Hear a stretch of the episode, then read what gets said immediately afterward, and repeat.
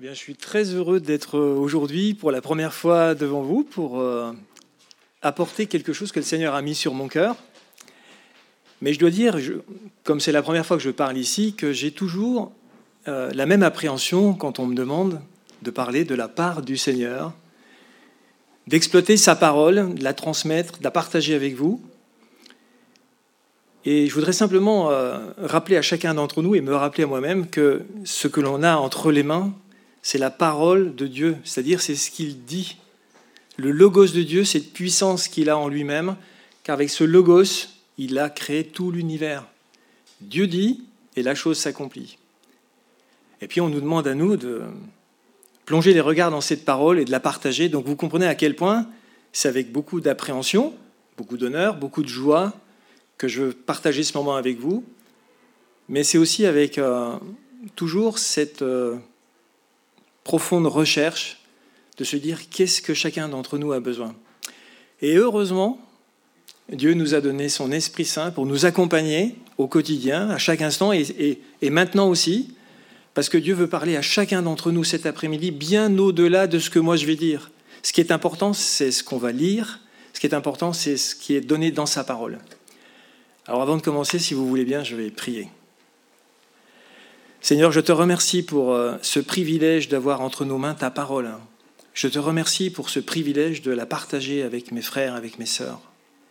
Je te demande de nous bénir, je te demande de nous guider, je te demande de laisser dans nos cœurs uniquement ce qui vient de toi. Je te prie aussi de faire taire dans nos cœurs tout ce qui nous perturbe en ce moment, même si c'est légitime, tout ce qui vient préoccuper nos pensées. Seigneur, prends toute la place maintenant. Bénis-nous, remplis-nous de ton esprit, de ta sagesse, de ta connaissance. Nous te le demandons au nom de Jésus-Christ. Amen. Donc, dans la série des textes euh, qui sont préparés d'avance, moi je suis tombé sur 2 Rois 4, 38 à 44. Donc, on va commencer, on va lire en deux fois, puisqu'il y a deux passages assez distincts. Donc, on va prendre la première partie. Je vais le lire à l'écran pour être sûr qu'on a bien la même version. Voilà. Élisée retourna à Gilgal. Or, la famine sévissait dans cette contrée. Un jour, ses disciples étaient assis devant lui. Il s'interrompit et dit à son serviteur Mets la grande marmite sur le feu et prépare une soupe pour les disciples. Alors un membre du groupe sortit dans la campagne pour ramasser des légumes. Dans une vigne sauvage, il trouva des colocanes sauvages et en remplit le pan de son vêtement. À son retour, il les coupa en morceaux et en remplit la marmite pour la soupe mais personne ne savait ce que c'était. On servit la soupe aux hommes, mais dès qu'ils l'eurent goûté, ils s'écrièrent Cette soupe est du poison, homme de Dieu, et ils ne purent la manger. Mais Élisée ordonna Apportez-moi de la farine. Il en versa dans la marmite et dit Que l'on serve ces gens et qu'ils mangent. La soupe qui était dans la marmite ne contenait plus rien de mauvais. Donc, euh, quand j'ai vu ce texte au départ, je me suis dit, bon, une soupe, peut-être parler de recettes, qu'est-ce qu'on va faire avec cette soupe? Et puis, tout doucement, le Seigneur m'a aidé, comme je vous l'ai dit, et puis euh, je vais essayer de partager avec vous ce qu'il en est venu sur mon cœur. Tout d'abord, le contexte, c'est qu'on est dans une famine. On se trouve dans un lieu qui est particulier pour Israël, Gilgal. C'est le lieu euh, où, après avoir traversé le Jourdain, ils se sont arrêtés quand ils sont revenus d'Égypte et où Josué a fait établir un hôtel avec douze pierres pour se souvenir continuellement de la délivrance que Dieu avait opérée en les faisant revenir dans cette terre. Et puis c'est aussi le lieu où euh, le départ d'Élie, quand il a quitté cette terre, enlevé sur des chariots de feu, c'est là qu'il s'est retrouvé aussi avec Élisée. Donc c'est un lieu très fort, très symbolique pour eux. Et bien entendu, les prophètes se retrouvent là, dans cette période de famine. Donc ça veut dire qu'il n'y a rien à manger. Et puis, il faut nourrir tout ce monde. Visiblement, tous ces prophètes sont là en face d'Élysée, pardon. Et puis, on le regarde et il faut manger. Et donc, euh, Élisée, on l'a lu, il va donner cette instruction. Prenez la marmite et faites de la soupe. Il ne dit pas avec quoi, il ne dit pas où il faut trouver la nourriture. Visiblement, il n'y en a pas. Mais il y a dans l'assistance les prophètes qui attendent d'Élysée que quelque chose se passe, et visiblement, ils ont faim. Et puis il y a Élisée qui dit à son serviteur, va chercher ce qu'il faut pour faire de la soupe. Et le pauvre, bon, bah, il va dans la campagne. Alors les traductions sont variées, hein. il y a vigne sauvage ou etc. Mais le plus important, c'est qu'il va prendre des ingrédients et dont certains, il ne sait même pas ce que c'est, il ne les connaît pas. Il prend ces ingrédients, il font de la soupe, et donc on voit le résultat. La première remarque, euh, c'est que ce serviteur, pour faire cette soupe, il prend tout ce qu'il trouve, tout ce qui tombe devant lui, il le prend. Et là, je me suis dit, euh, on parle de famine. On parle de famine pour le corps, mais nous ne sommes pas constitués que de corps, nous sommes un corps et une âme, et aussi un esprit, rempli de l'esprit. Le corps et l'âme. Et je me suis dit, ici, on parle de la famine du corps, et on s'aperçoit que ce pauvre serviteur va prendre n'importe quoi pour nourrir le corps, mais qu'en est-il de notre âme? Je me suis dit, on va, je vais m'arrêter un peu sur cette réflexion.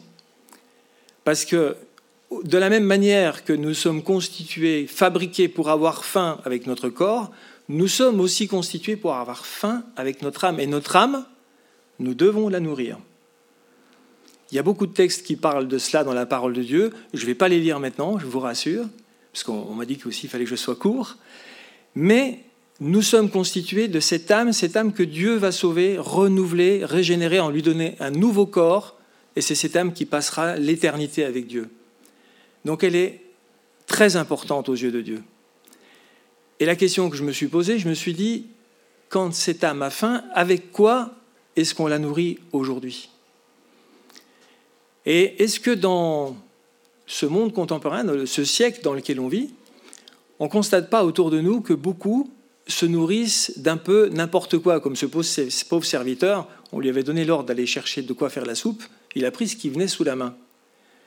Et n'a-t-on pas un peu cette euh, fâcheuse tendance, ou en tout cas, on le connaît autour de nous, à nourrir notre âme avec un peu tout et n'importe quoi?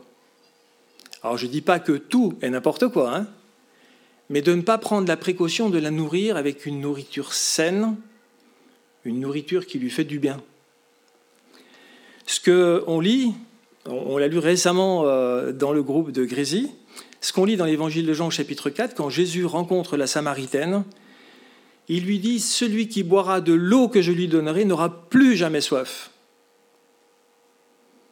L'eau que je lui donnerai deviendra en lui une source d'eau vive qui jaillira jusque dans la vie éternelle.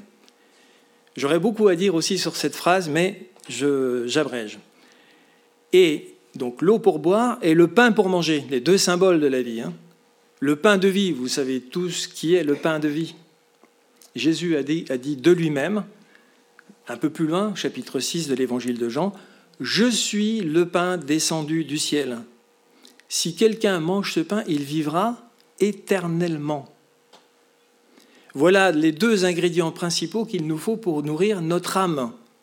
Ça ne veut pas dire qu'à côté de ça, il ne faut pas se cultiver, qu'il ne faut pas euh, avoir d'autres euh, canaux pour alimenter notre âme, mais c'est une question de priorité. Cherchons d'abord le royaume, après le reste, on peut faire ce qu'on veut. Le Seigneur va nous conduire sur ce qu'on peut faire avec la nourriture qu'on va prendre pour notre âme. Mais la priorité, c'est de la nourrir sainement. Donc on l'a vu ensemble à l'instant, cette nourriture, c'est Jésus-Christ lui-même. Alors je ne vais pas non plus trop longtemps m'étendre sur la façon dont on la, comment nourrir cette âme pratiquement au quotidien, mais c'est vrai que plus c'est tôt dans la journée et plus c'est intense, mieux ça vaut. Vous voyez où je veux en venir. Alors, conséquence de cette mauvaise recette pour ce pauvre serviteur qui a mis n'importe quoi dans la marmite. La soupe est immangeable, immangeable dans la version que j'ai, les, les prophètes s'écrient, la mort est dans la marmite. Donc, euh, que ce soit immangeable, que ce soit infect ou que la mort soit dans la marmite. Le texte ne dit pas si c'est une vraie prophétie. Hein. C'est des prophètes qui s'expriment, mais le texte ne dit pas si c'est une prophétie. Ce qui est sûr, c'est qu'il la trouve vraiment pas bonne, elle est vraiment immangeable. Quelle est la réaction de ceux qui sont là? On a une communauté de prophètes, Élisée d'un côté, tous les prophètes de l'autre. Il y a ceux qui d'un côté constatent que quelque chose ne va pas, et en face, le prophète de qui on attend une solution. Et c'est vrai qu'on peut aussi être tantôt du côté de ceux qui trouvent des solutions, tantôt de ceux qui attendent que les autres trouvent des solutions. Nous devons faire confiance au Seigneur pour que chaque fois que cela est nécessaire, il nous donne ce qui nous est bon pour trouver la solution.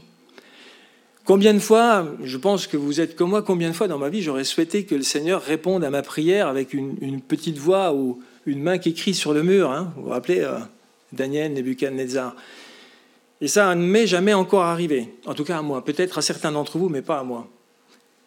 Parce que tout simplement, le Seigneur me demande d'engager ma foi. Et nous sommes, nous, les seules créatures dans tout l'univers qui avons été construits à l'image de Dieu avec la capacité de juger et de prendre des décisions. Donc c'est fabuleux de prendre des décisions. On passe nos journées à prendre des décisions. On fait des projets plus ou moins importants, plus ou moins lointains, mais aucune créature dans l'univers ne fait ce qu'on fait nous. Je ne sais pas si vous vous en rendez compte. Aucun animal. Les seuls objectifs, l'objectif des animaux, c'est de se nourrir et jusqu'au prochain repas, jusqu'au prochain sommeil, jusqu'au prochain repas. Et... Mais les projets de partir en vacances, de fonder des familles, ils n'ont pas de projet. Les plantes n'ont pas de projet. Nous sommes, nous, créés à l'image de Dieu avec des projets. Et le revers de cette médaille, c'est que nous devons prendre des décisions et que combien de fois nous aimerions savoir si nous sommes en train de prendre la bonne décision. Eh bien, ici, on voit Élisée qui semble ne pas hésiter, parce que c'est un homme. Jacques, au chapitre 5, nous dit que Élie était un homme de la même nature que nous. Et on sait qu'Élisée était de la même nature qu'Élie. Élisée était un homme de la même nature que nous, mais il plaçait une confiance totale en l'Éternel. Et donc, il prend cette décision, un peu euh, à l'instar d'un Abraham qui va partir avec son fils pour faire le sacrifice, et puis ben, le Seigneur pourvoira. On lit plus tard dans l'Épître aux Hébreux que Abraham pensait même que Dieu était capable de ressusciter son fils. Il engage sa foi et il y va. Donc un engagement à être actif, à pas rester à attendre la solution qui va venir de quelqu'un d'autre, mais une forte, euh, un fort désir de Dieu de nous engager dans quelque chose. C'est en tout cas la démarche d'Élisée. Élisée va donc faire mettre de la farine euh, dans la marmite. Alors, je ne sais pas si c'était, une nouvelle recette. Moi, j'ai jamais testé, j'ai jamais encore essayé des, des mais en tout cas, euh, ce que traduit Eli Shoraki, je ne sais pas si vous connaissez cette version, c'est un Israélien, un Juif qui a traduit la Bible et qui s'est qui, a fait en sorte de rester toujours le plus proche possible du texte, en le traduisant le, moins possible, en gardant le, sens, euh, le sens qui était donné au départ. Et dans cette partie, il appelle ça les, chicotins. Le chicotin, c'est le sucre amer qui est, qui est produit lorsque l'on fait cuire la coloquinte. Et donc, ça dégage une très grande amertume. Alors, est-ce que la mort était dans la marmite? On ne sait pas. En tout cas, elle était très amère. Et donc, Élisée fait mettre de la farine et la soupe est mangeable. Là non plus, le texte ne dit pas s'il s'agit vraiment d'un miracle ou si la soupe est simplement devenue mangeable. Mais, de nouveau, on est devant euh, euh, ce symbole fort, la farine et l'eau, qui permettent de faire le pain. Et j'ai parlé, j'en ai parlé tout de suite, euh, juste avant, le pain de vie. Et là, je me suis dit, euh, devant ce texte, je me suis dit, comment, avec des ingrédients qui étaient devenus amers et avec un peu cette farine que Élisée a ajoutée, cette chose est devenue agréable. Et je me suis dit, comment est-ce que moi, j'aborde cette parole qui m'est donnée et comment je la digère et comment moi-même je la partage avec les autres? Le pain, c'est de la farine, de l'eau, du sel, du levain ou de la levure. Ça dépend pour les puristes, ça dépend comment on le fait. Mais je voudrais juste attirer votre attention sur une petite chose. Si on prend ces ingrédients séparément et qu'on les donne, vous pouvez essayer sur un de vos amis, sur vos enfants, sur votre mari ou sur votre femme, une bonne cuillère de farine, une bonne cuillère d'eau, un petit peu de sel, vas-y avale, tu vas voir, c'est du pain. Il y a de grandes chances que si vous faites ça avec un enfant, en plus, il va certainement s'étouffer. Donc, euh, vous oubliez le conseil que je viens de vous donner, vous ne le faites pas. Mais simplement, ce que, ce que je vois, c'est que si on prend de bons ingrédients, ils sont bons ces ingrédients, la farine, l'eau, la levure, le sel, c'est bon, il les faut pour faire du pain. Mais si on les utilise mal ou qu'on ne prend pas les précautions d'usage qui sont nécessaires pour faire du pain, on peut faire quelque chose qui devient étouffant et qui n'est pas du tout agréable. C'est pas parce qu'on a à notre disposition la parole de Dieu qu'on doit l'utiliser n'importe comment. Il faut de la sagesse aussi dans notre façon de la partager avec notre entourage, dans la façon de l'utiliser au quotidien. Le pain, il faut mélanger consciencieusement les ingrédients, pétrir longuement la pâte, la laisser lever, ensuite la faire cuire, la laisser refroidir, et c'est seulement à ce moment-là qu'on a du bon pain. Pour nous, il en est de même. Il nous faut tous les ingrédients de la parole de Dieu, rien que la parole de Dieu, mais toute la parole de Dieu. Ne pas écarter les textes qui nous dérangent ou les commandements qui nous sont un petit peu délicats. Toute la parole de Dieu est bonne pour nous. Dieu nous l'a laissée dans, dans sa totalité. Nous devons toute la conserver et la lire. Pétrir longuement les passages, lus et relus, les comparer et les approfondir. Ensuite, laisser reposer et voir quel fruit la parole va produire en nous. Ensuite, laisser cuire cette parole en la confrontant aux autres, dans la communion fraternelle. Et quand cette parole a mûri, eh bien, je peux enfin la distribuer autour de moi.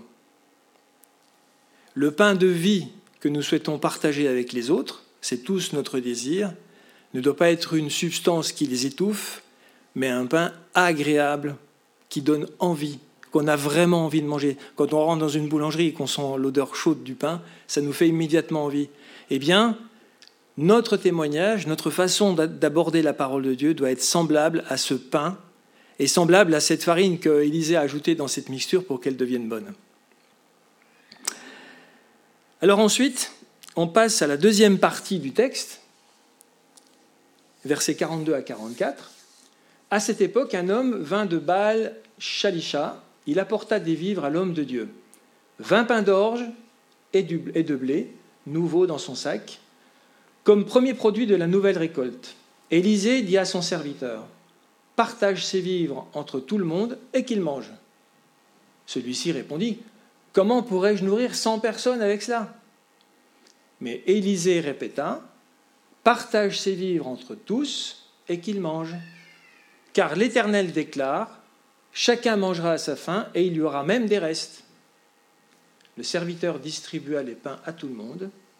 Ils mangèrent, pardon, et il y eut effectivement des restes comme l'Éternel l'avait annoncé. On voit que Élisée, à nouveau, est très sûr de lui. Pourquoi? Parce que Dieu lui a révélé tout simplement ce qu'il va faire. Je m'arrêtais juste quelques instants sur le rôle du prophète. On pense souvent, on en a parlé dans, le groupe euh, Agrésé, on pense souvent que le prophète, c'est celui qui dit l'avenir. Mais ce n'est pas exactement cela. Le prophète, c'est quelqu'un qui parle de la part de l'Éternel et qui s'adresse à son peuple.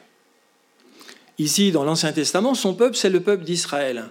Aujourd'hui, dans la Nouvelle Alliance, aujourd'hui, nous sommes son peuple. L'Église de Christ est son peuple. Et les prophètes s'adressent au peuple, ne s'adressent pas à l'extérieur, ils s'adressent au peuple. La plupart du temps, surtout dans l'Ancien Testament, c'est pour les reprendre quand ils sont en train de faire mauvaise route, la mauvaise direction. C'est le véritable rôle du prophète, c'est de reprendre et de ramener sur le chemin ceux qui s'égarent au sein même de son peuple. Et bien entendu, la plupart du temps, ces avertissements sont accompagnés d'une vision qui dit si vous ne faites pas ce que je vous dis, voilà ce qui va vous arriver, ou à l'inverse, si vous faites ce que l'Éternel vous ordonne, voilà la bénédiction qui va l'accompagner. Mais c'est c'est une vision qui accompagne d'abord le premier rôle du prophète, qui est celui d'avertir. Et comment est-ce que le prophète peut avertir? C'est parce que Dieu lui révèle directement quelle est sa vision. Dieu n'est pas soumis comme nous dans le temps aux éléments qui sont, euh, qui sont proches. Il voit au-delà du temps et dans l'éternité. Donc, il peut révéler ce qui va se passer puisqu'il le voit déjà, lui, il le constate véritablement. Il le donne comme une réalité à ses prophètes qui sont chargés de le communiquer au peuple. Devant la situation qui est là, Dieu a dit, c'est ce qu'on lit euh, ici, voici ce que l'Éternel déclare, c'est pas Élisée qui déclare ça, voici ce que l'Éternel déclare, chacun mangera à sa faim et il y aura même des restes. Donc on voit bien une fois de plus qu'ici, c'est pas Élisée qui s'avance en disant quelque chose et parce qu'Élisée l'a dit, ça va arriver. Non, Élisée dit quelque chose parce que l'Éternel le lui a révélé. Et l'Éternel le lui a révélé parce que l'Éternel le voit. Il n'est pas assujetti au temps, il voit dans l'avenir. Il n'est pas comme nous dans le temps présent. Et puis donc, cette prophétie, chacun mangera à sa faim et il y aura même des restes. La deuxième partie, c'est il y aura même des restes. Et vous vous rappelez qu'on est toujours dans le contexte d'une famine. Hein. Aujourd'hui, comme à cette époque-là, Dieu sait ce dont nous avons besoin. Et Dieu va bien souvent répondre au-delà de ce que nous lui demandons, ou en tout cas pas exactement de la manière dont nous nous y attendons, mais toujours de la meilleure manière pour nous, et bien souvent au-delà de ce que nous avions demandé. On lit dans Éphésiens chapitre 3 verset 20, Celui qui par la puissance qui agit en nous, une puissance qui agit en nous, peut réaliser infiniment au-delà de ce que nous demandons ou même ce que nous pensons. À lui soit la gloire dans l'Église et en Jésus-Christ. La puissance qui agit en nous, comme elle agissait là en Élysée. C'est pas le fait d'Élysée que le pain ne va plus manquer à la fin, c'est le fait de Dieu. Dieu lui a simplement révélé. Eh bien, nous avons aussi cette promesse dans le Nouveau Testament, telle que je viens de lire dans, dans l'Épître aux Éphésiens. Dieu qui connaît tous nos besoins avant même que nous les lui demandions, va nous donner non seulement ce qui nous est véritablement nécessaire, mais même bien souvent au-delà de ce que nous pensons et de ce que nous comprenons. Nous avons vu maintenant euh, rapidement tous ces passages et je ne vais pas, m'étendre plus. Je voudrais simplement vous dire que nous avons eu euh, récemment un, décès dans la famille, un décès de famille assez proche. Et c'était la première fois que j'assistais dans ma famille proche à un enterrement d'une personne qui n'était pas au Seigneur et qui était même très opposée au Seigneur. Et c'était vraiment très particulier, il y avait beaucoup de monde, et à aucun moment, donc il y a eu de la musique, des chants, enfin il y a eu tout un tas de paroles, de, de philosophes et de choses comme ça, et à aucun moment, bien entendu, on n'a entendu même pas un verset de la Bible, pas une parole, rien du tout. Et moi, j'étais tout petit sur mon siège et je me disais, mais qu'est-ce que je peux faire? Et je ne pouvais rien faire de concret là. Mais à un moment donné, j'ai ressenti vraiment la paix du Seigneur qui m'a invité à le prier pour tous ces gens qui étaient là.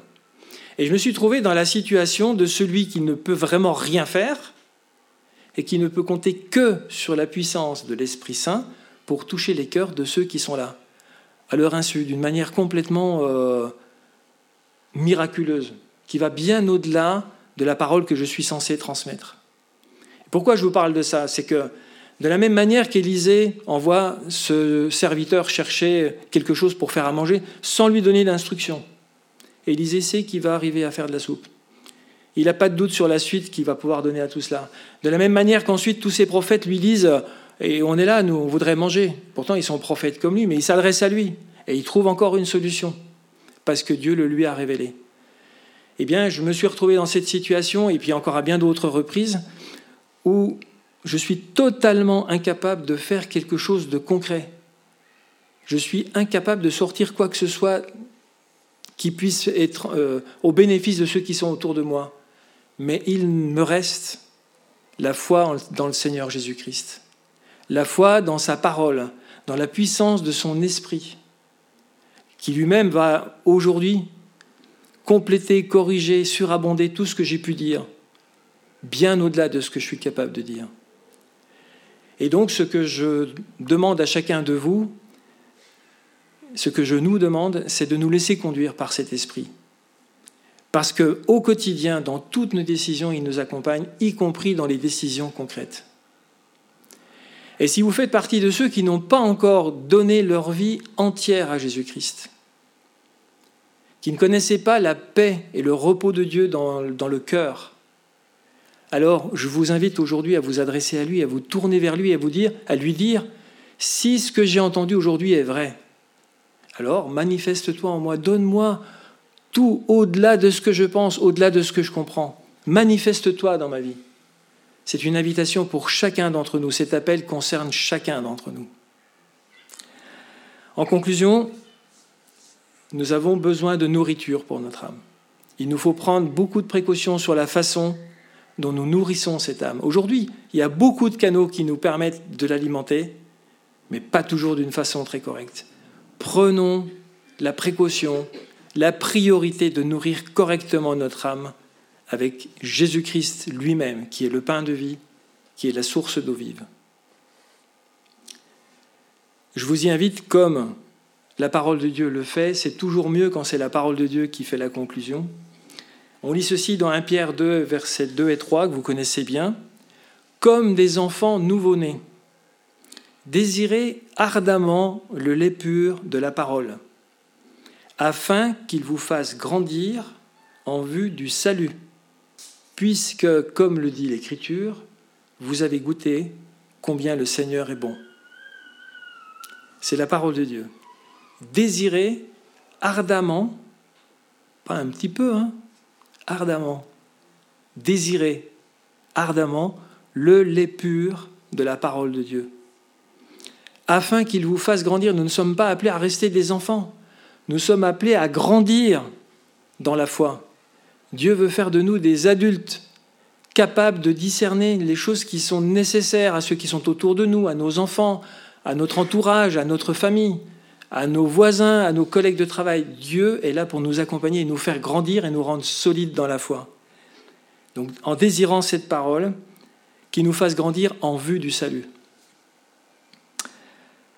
Cette parole, nous devons prêter attention à la façon dont nous la diffusons. On a vu hein, qu'on peut utiliser les ingrédients qui servent à faire du pain, mais si on les utilise mal ou si on ne prend pas le temps de préparer réellement le pain et qu'on distribue comme ça de l'eau, de la farine et du sel, ça va pas être terrible. Prenons le temps, laissons-nous travailler par cette parole, qu'elle mûrisse en nous et que nous soyons capables de la transmettre. Dieu sait dont nous avons besoin. Il nous donnera toujours ce qui nous est nécessaire et même bien au-delà.